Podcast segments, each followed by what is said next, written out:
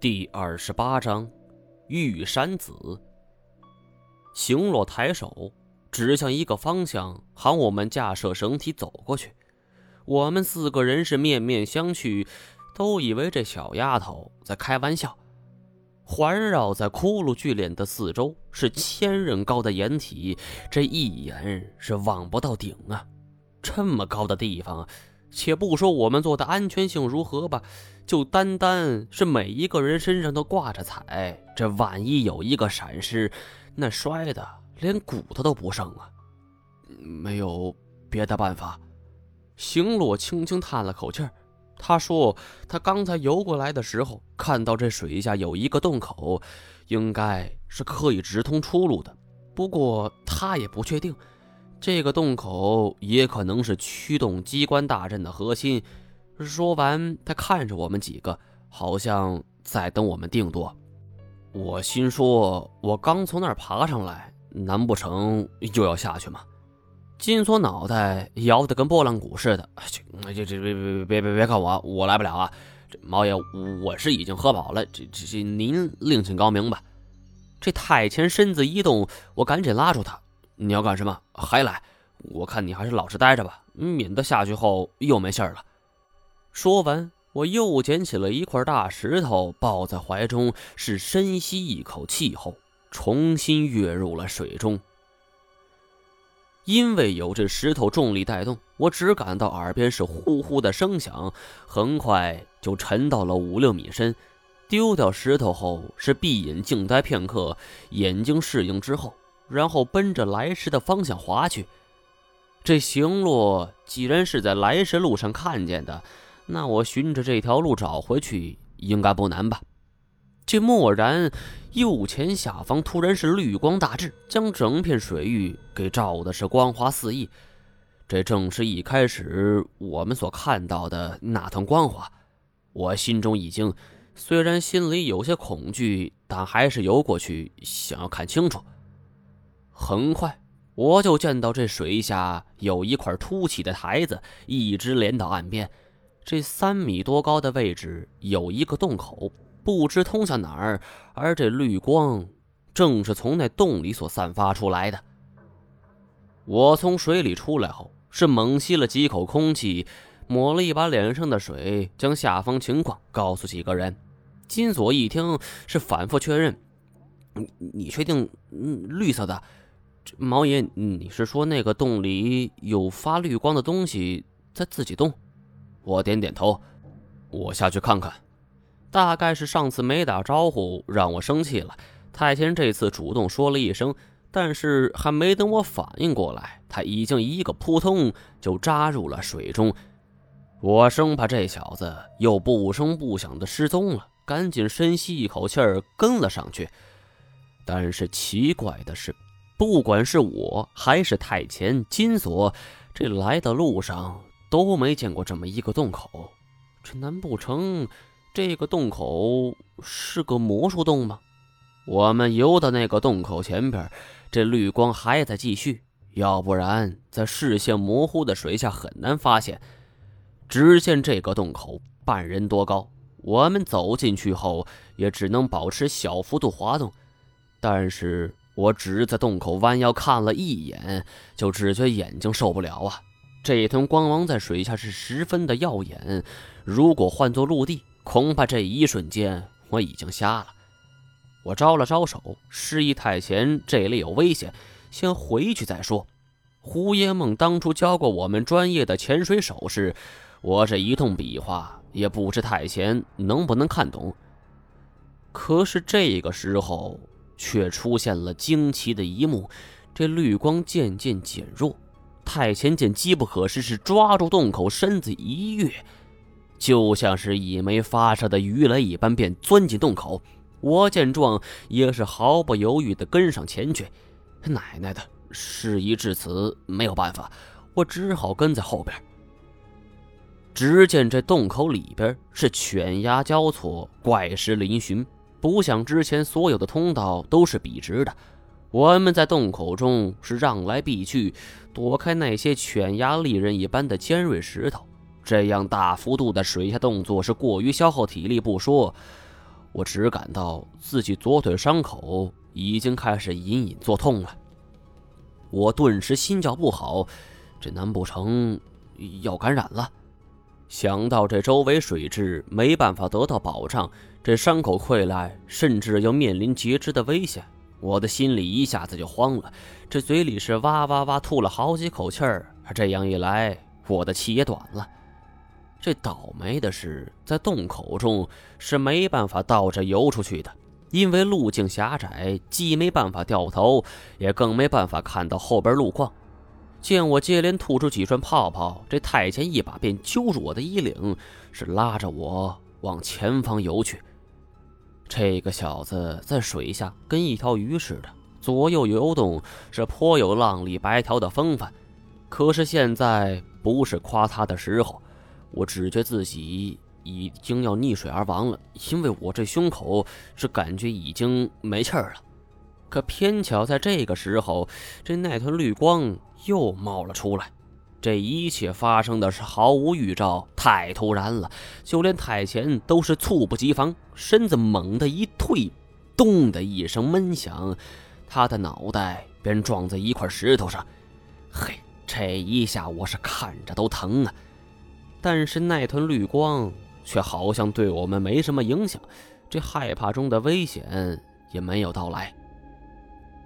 我的大脑逐渐没了意识，那一刻，我深刻感受到一个人窒息而死是何种感觉了。当我再次醒来的时候，觉得是头痛欲裂，脑子很沉，但是很快我就被眼前的场景所吸引了。在我面前的是一块巨大的石头，犹如一座小山一般，通体碧绿，是触手生温。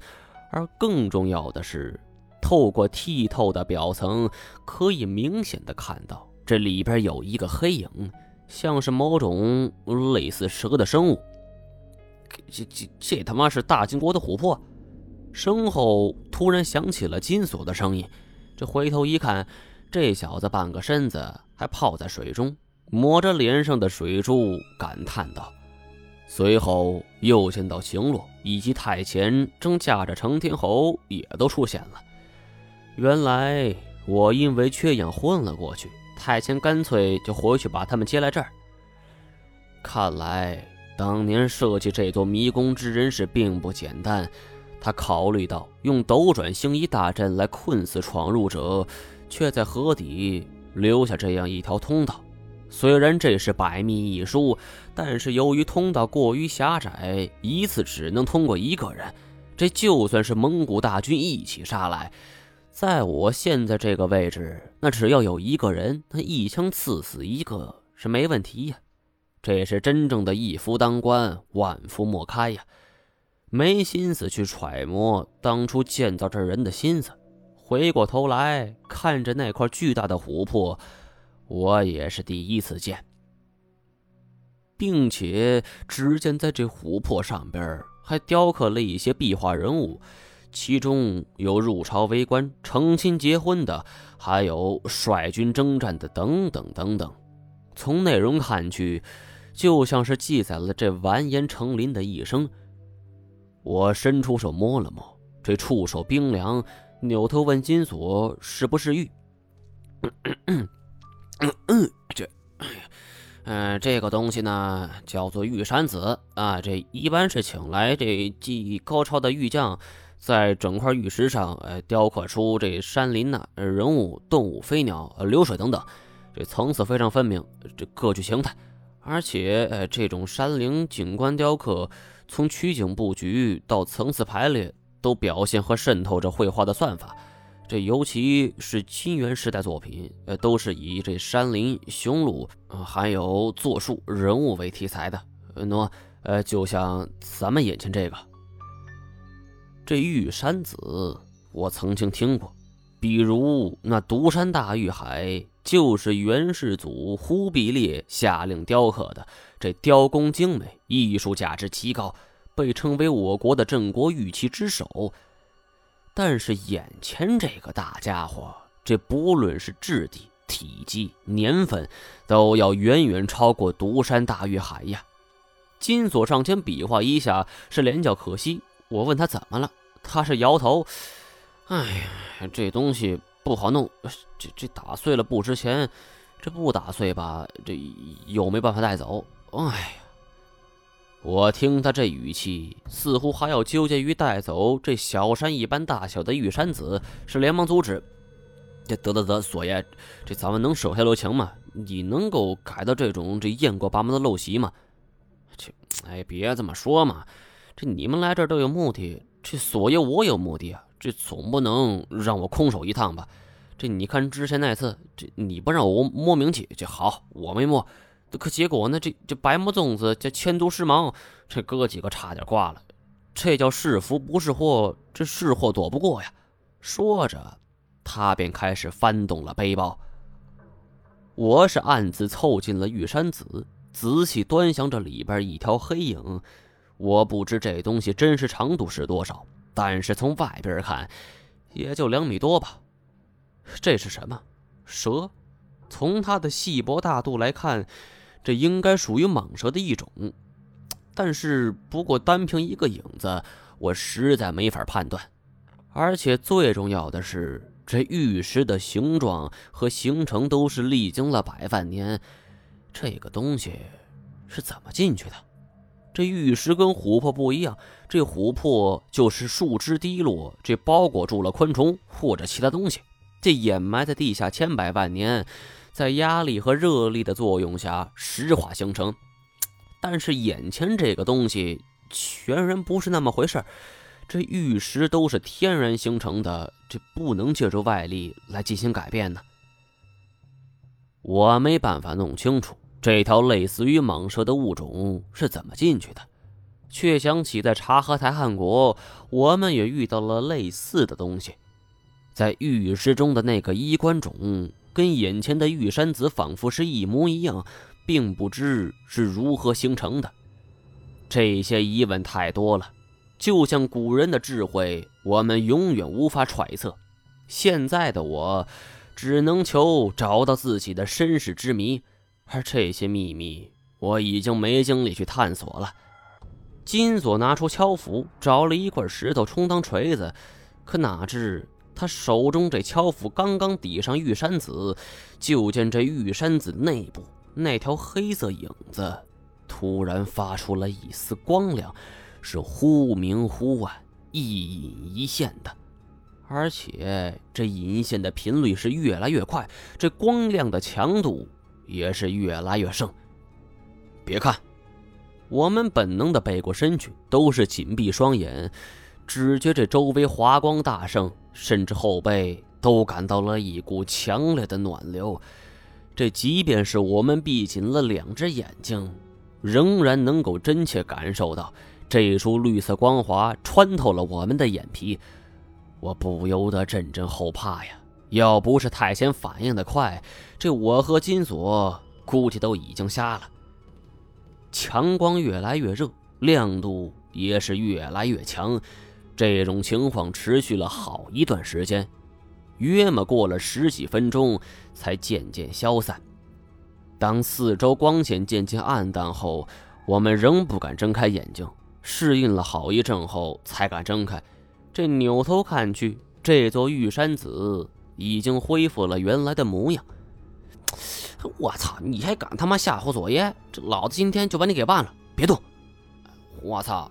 这毛爷，你该不会是这被被被被这光给吓住了吧？这要真这样，我可看不起你啊！我的额头沁出了豆大的汗珠啊！这里边东西能够发光。你就不感觉奇怪吗？你你的意思是，这这这里边的东西？我点了点头，十分郑重的道：“还活着。”